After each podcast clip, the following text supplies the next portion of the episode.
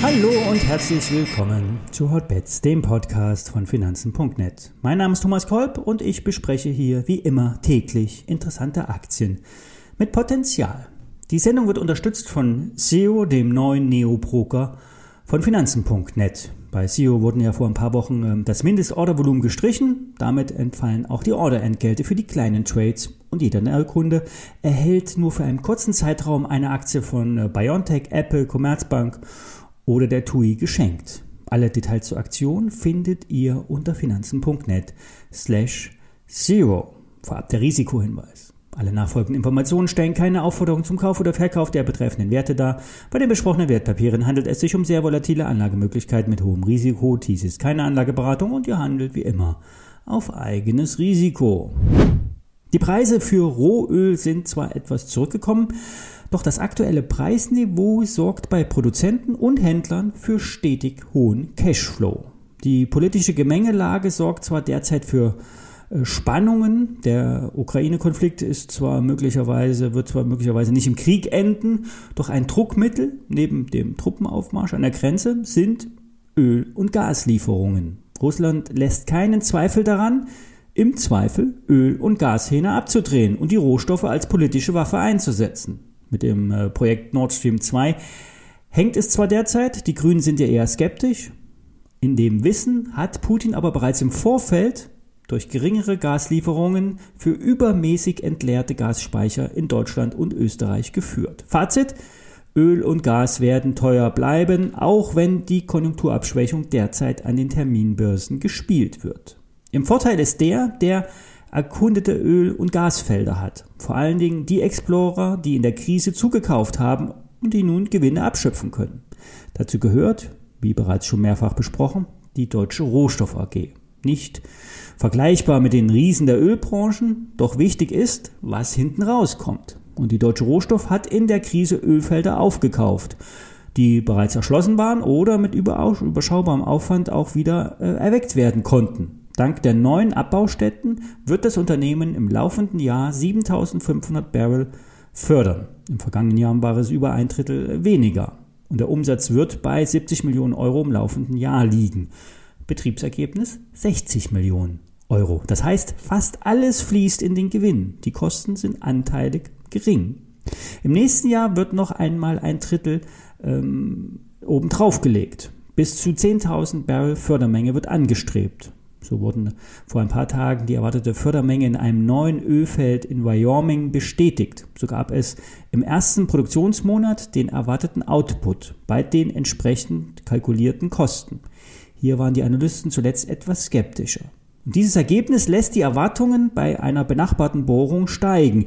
Denn Bohrlöcher können manchmal auch unangenehme Probleme machen, beziehungsweise auch ein Flop sein. Dank der aktuellen Ergebnisse im Bereich der Ölförderung wird dementsprechend auch der Umsatz steigen. Wie bereits angekündigt, soll der Umsatz im nächsten Jahr im Best Case auf 106 Millionen Euro liegen. Das Ergebnis vor Zinsen, Steuern und Abschreibung soll auf 70 bis 76 Millionen Euro klettern. Um von äh, möglichen Preisabschwüngen nicht überrascht zu werden, sichern sich ja Explorer in der Regel über die äh, Terminmärkte ab. Und diese Absicherungsstrategie wird immer rollierend in die Zukunft geschoben. Das sichert dann die Zielerreichung bereits heute ab für das nächste Jahr. Hinzu kommen dann noch äh, Buchgewinne aus Investitionen in Aktien.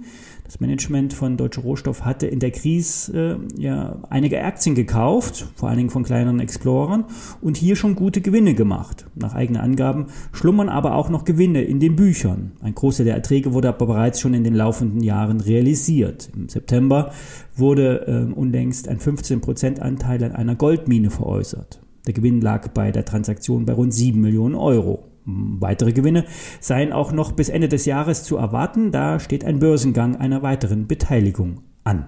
Knackpunkt sind die Anlaufkosten einer ähm, von äh, gewissen Wolfram-Projekten. Hier ist der Produktionsanlauf deutlich schwieriger.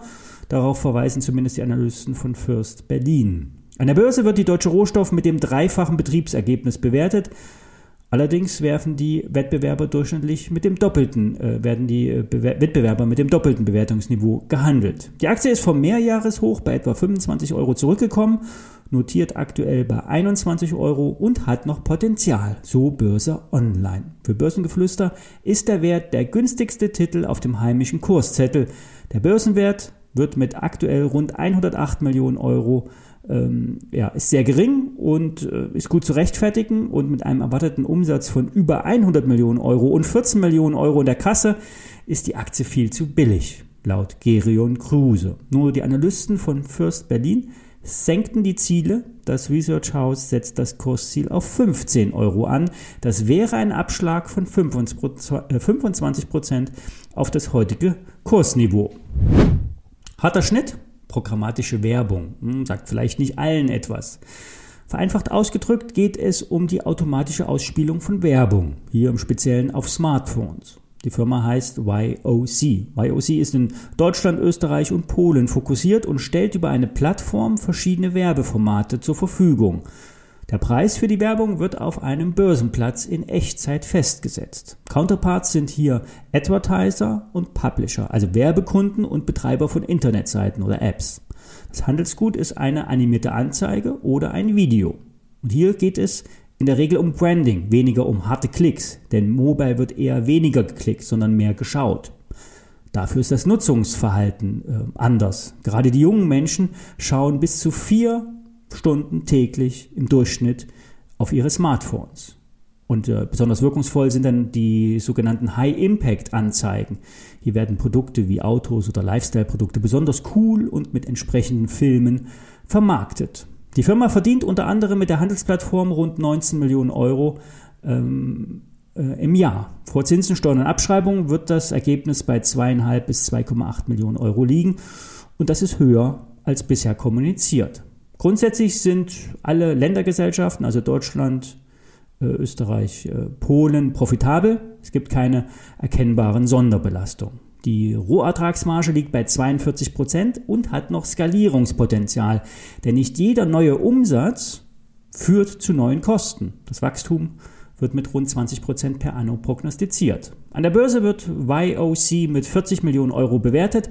Das ist im deutschen Werbemarkt vergleichbar, international unterbewertet. Kaufen, sagt Börsengeflüster, für den Aktionär ein Hotstock, Kursziel 14 Euro, ein Nebenwert, der derzeit unter dem Radar fliegt.